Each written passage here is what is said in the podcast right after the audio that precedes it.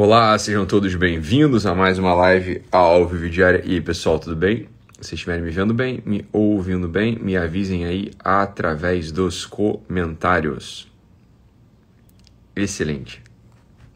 Pessoal chegando agora cedinho. Todo mundo acordado. Também já tá acordado há um tempo, né? 6 e 15 já, já tá na hora. Então, beleza. O... Boa, boa, Grola. Beleza, todo mundo aqui. Aí, maravilha. Vamos lá, pessoal, olha só. É, tem, tem... Se a gente pudesse agora, logo agora de manhã aqui, rapidamente, comigo agora. É... Pensar no seguinte, olha.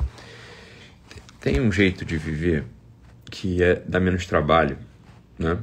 Isso por um lado e parece muito mais espontâneo, muito mais natural, muito mais intuitivo, parece o jeito, o jeito muitas vezes certo sobre uma que é um certo jeito de viver sem sem sem, sem se preocupar com, com aquelas questões que são óbvias para você, né? Então existem questões óbvias para gente, né? É, questões que não jamais foram pensadas, jamais foram trabalhadas, jamais foram entre aspas, como se gosta de dizer hoje, problematizadas.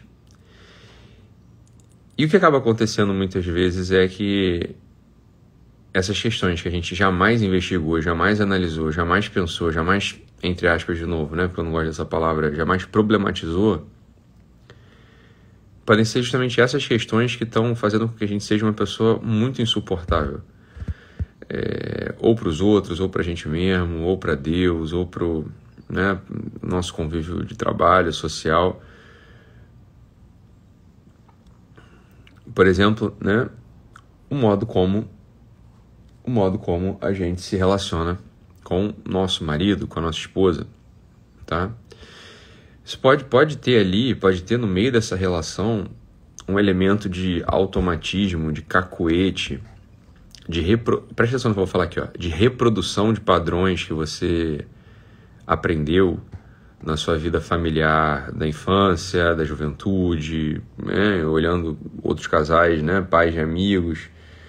E simplesmente a gente pode, você pode reproduzir isso, a gente pode reproduzir isso sem jamais ter problematizado o que é um relacionamento de marido e mulher. Né? E o que acontece? Pode haver um empobrecimento gravíssimo um empobrecimento bastante prejudicial, um empobrecimento que de fato leva a gente a um sofrimento. Por quê? Porque as coisas começam a dar errada a gente jamais reparou, jamais notou, você nunca, sei lá, sequer intuiu que pode ser um jeito realmente, olha, pode ser um jeito assim, muito mecânico, com muito cacuete porque você nunca fez o exercício de olhar para a relação, para uma relação, não exatamente para a tua, né, mas para uma relação qualquer e obviamente em concreto para a tua. Estou dando esse exemplo, mas tem tantos outros. Percebendo, percebendo o seguinte, olha, deixa eu abandonar aqui as ideias de que é minha mulher, o meu marido que estão.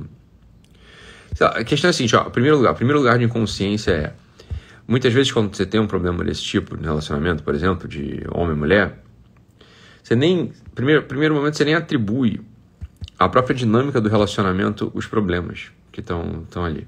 Né? Nem, nem isso aparece. É sempre uma coisa de fora.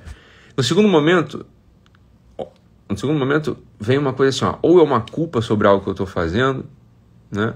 ou é uma projeção de culpa sobre o jeito do outro, né? Porque o outro me dá atenção, porque o outro é grosseiro, porque o outro é ciumento, porque o outro é desatento, porque o outro é Talvez tudo isso, tudo isso seja real, ninguém está falando que não é, não.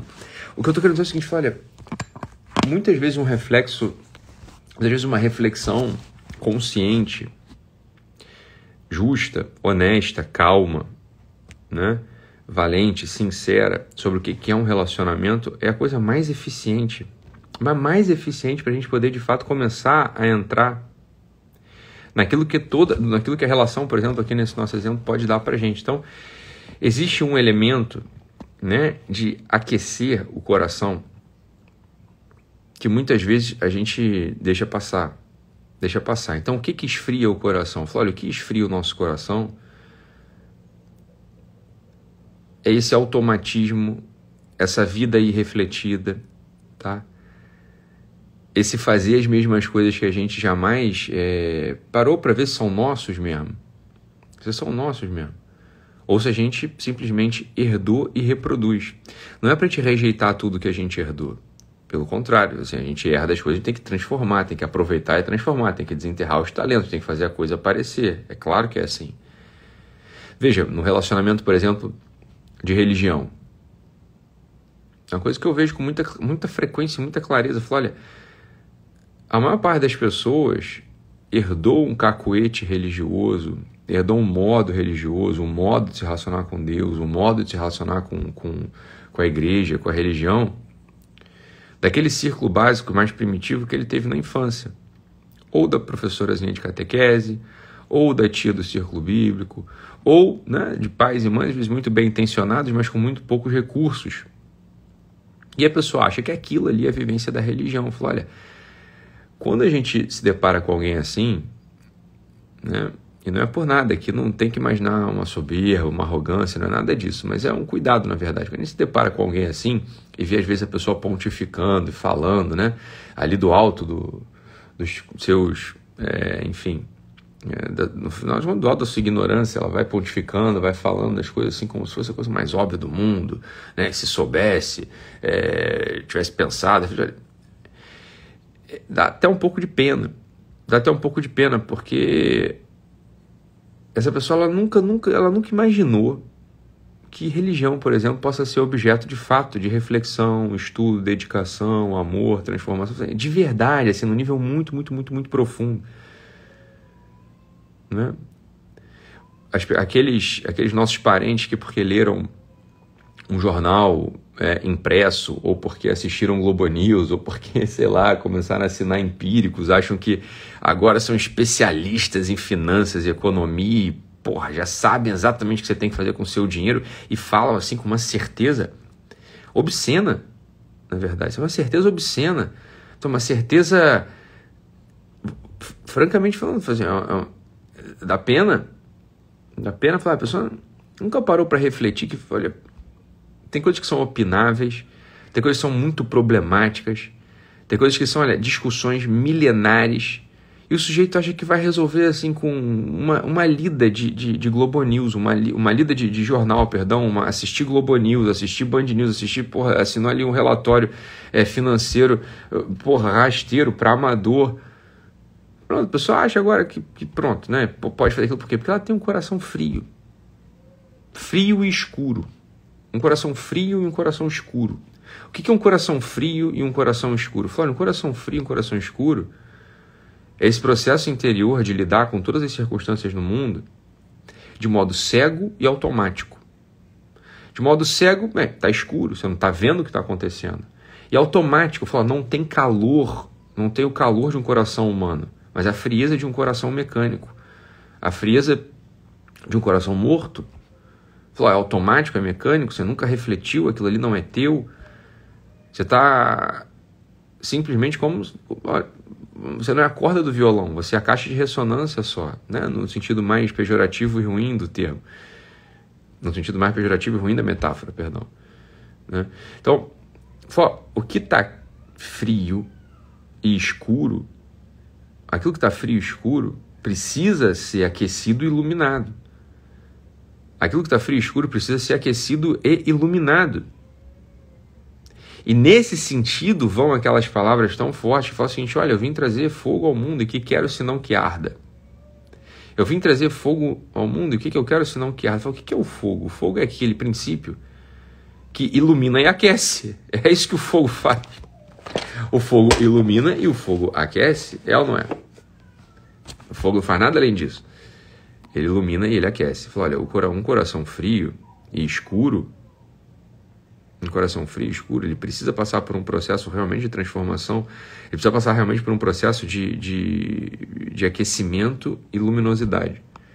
Do contrário, a vida fica uma coisa mecânica, morta, cega, né? uma coisa mecânica, morta, cega, um automatismo sem fim, absolutamente devastador no final das contas para as relações, absolutamente, absolutamente devastador para a tua própria biografia E daí vem um sentido mesmo de, olha, desesperança, cinismo, vazio diante da realidade.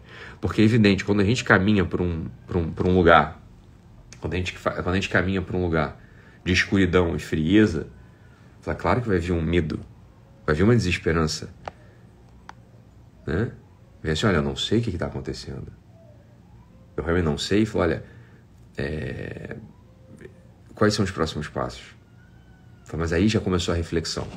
E é essa abertura que eu gostaria agora, no dia de hoje, que a gente tivesse. Falo, olha, eu preciso de fato descobrir um princípio de aquecimento e luminosidade para as minhas atividades interiores. Um princípio que tire essa mecanicidade, que tire essa cegueira, que tire esse automatismo, que tire essa irreflexão, que tire esse ir tocando a vida, né? Que tire esse ir tocando a vida, como a gente falava lá no início da live. Que muitas vezes pode dar uma ideia para a gente uma vida mais simples, né? mais ágil, menos complicada. falei, Ítalo, sem tantos problemas, Ítalo, não me vai complicar a vida, né? Ítalo, vamos vivendo, ó. O pessoal não adora falar isso. E eu queria que a gente matasse essa ideia aqui, né? Pessoal adora falar assim, ó, ignorância é uma benção. Falei, olha, para com isso. Fala, ignorância não é uma benção. Ignorância é maldição.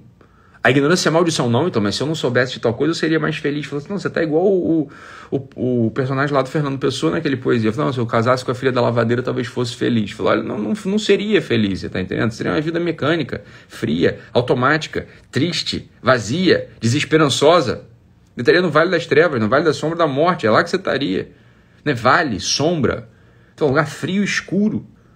Um lugar frio e escuro que leva à morte, Vale do Sombra da Sombra da Morte. Fala, esse, esse é o símbolo. Fala, você precisa de fogo. Você precisa de fogo, você precisa se deixar arder, se deixar queimar. Fala, olha assim, ó, beleza, então vim trazer fogo à terra que quero senão que arda. Aonde vai arder? Aonde vai brilhar esse fogo? No meu coração.